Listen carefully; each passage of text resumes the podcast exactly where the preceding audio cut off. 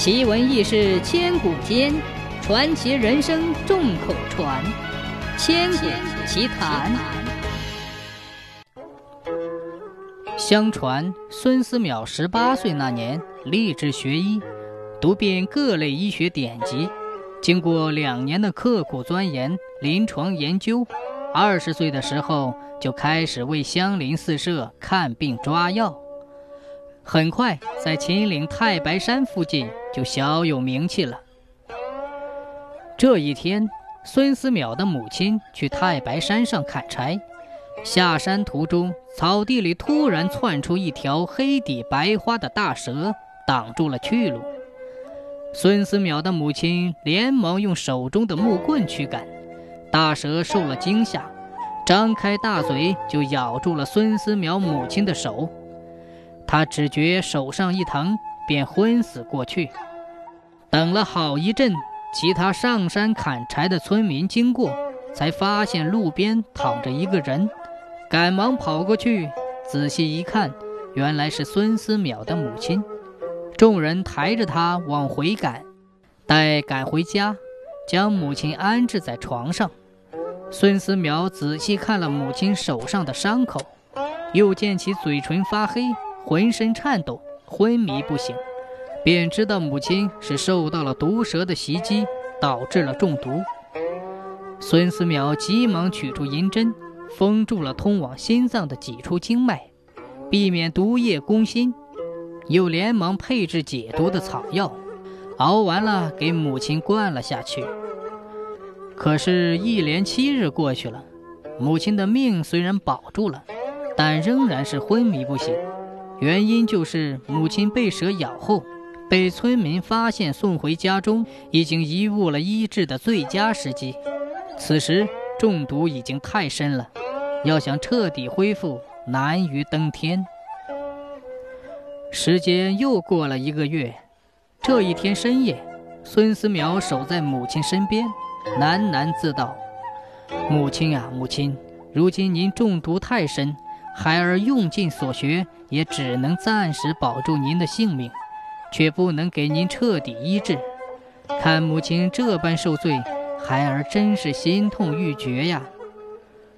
说着话，孙思邈的眼泪便掉了下来，接着又道：“其实母亲的蛇毒并不是无药可解，为今之计只有以毒攻毒，用蝎子、蜈蚣、壁虎。”蟾蜍再配上以孩儿的草药一起熬制，利用毒性相生相克之法，也许能让母亲起死回生。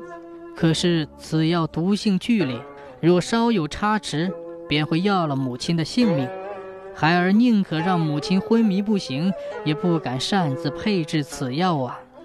说完，孙思邈朝母亲跪了下来，说道：“为了解除母亲所中的蛇毒。”孩儿只有去京城遍访名医，必须寻找一位十分有把握的医生为母亲医治。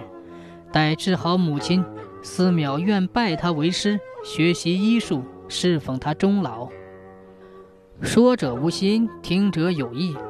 孙思邈在房内的这番话，恰恰被房外的一个毛贼听到了。这个毛贼和孙思邈住在同村，名叫李大胆儿。年过四十尚未娶婚，原因就是他不学无术，整日里偷鸡摸狗，名声太坏。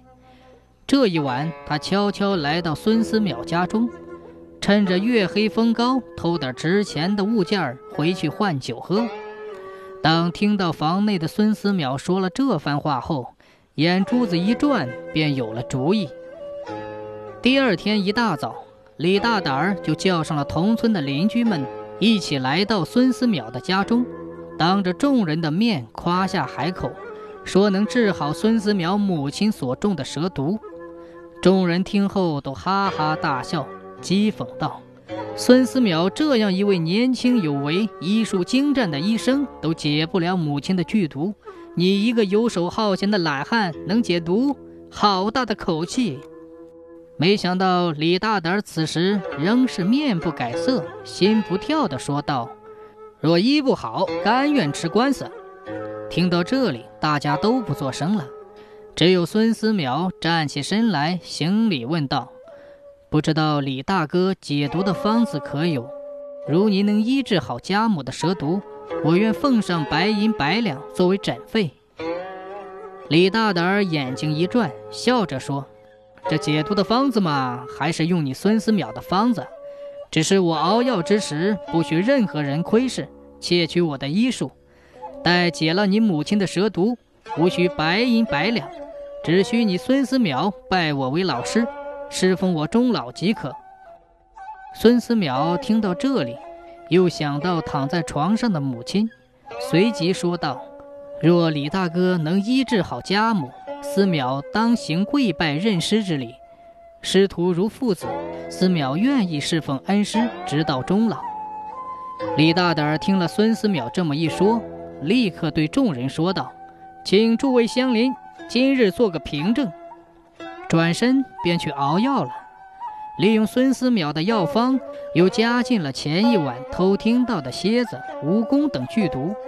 半个时辰之后，药熬好了，众人一起来到床前，看着李大胆儿缓缓地将汤药喂下。片刻之后，奇迹发生了，孙思邈的母亲缓缓地睁开了眼睛。孙思邈大喜过望，众人也惊呆了，看着洋洋得意的李大胆儿，都异口同声地喊了句：“神医呀！”过了半个月。孙思邈的母亲在悉心调理下，身体完全恢复了。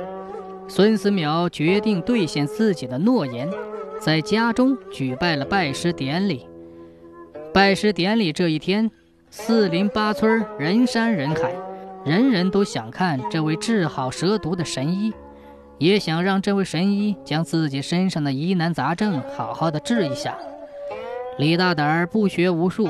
好不容易找到了下半辈子吃喝的靠山，他哪里会看什么病？但又不能拆穿自己，于是哈哈大笑，对众人说：“鄙人李大胆已经将毕生所学都传授给我爱徒孙思邈了。如果大家有什么疑难杂症，尽可以让我爱徒医治。如思邈诊治不了，自会来请教我这个老师。”就这样。李大胆儿再次打了个马虎眼。经过不断的钻研，孙思邈悬壶济世，终于成为了一代药王。而那个李大胆儿通过误打误撞，有了孙思邈的照顾，再也不用偷鸡摸狗了。因为是药王的老师，格外受大家尊重，也算是个有福之人呐。